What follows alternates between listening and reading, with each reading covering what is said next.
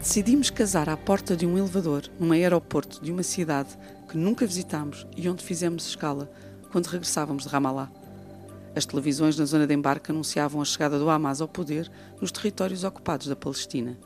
Tivéssemos nós ficado mais 24 horas e teríamos sido evacuados, cada um para seu lado, por causa das nossas diferentes nacionalidades e apesar de quase uma década de vida em conjunto.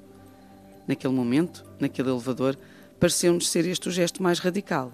Este, o de assumir não só perante o outro, mas perante a lei de dois países europeus aparentemente iguais, que só a morte nos deveria separar.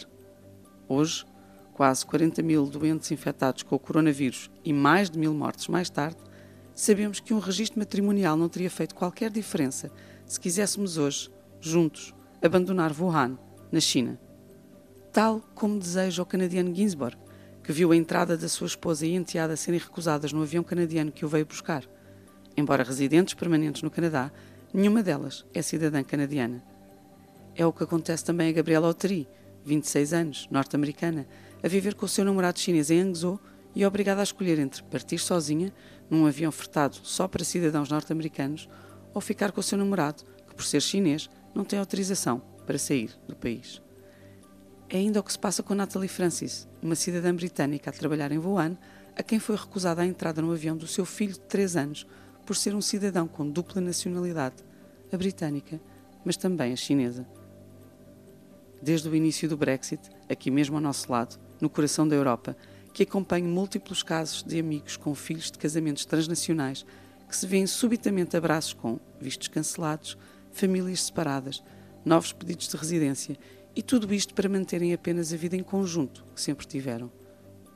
O mundo é um lugar estranho onde ainda assim se pratica o amor.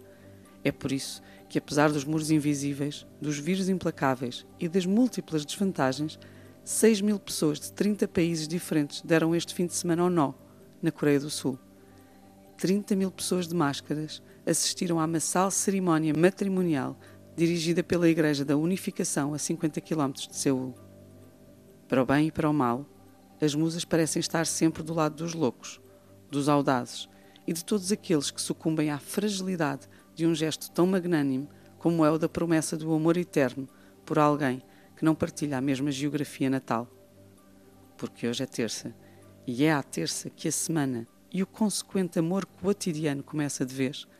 Que as musas estejam convosco, para que digam que sim, num rasgar de sempre, até que a morte vos reúna ou vos separe.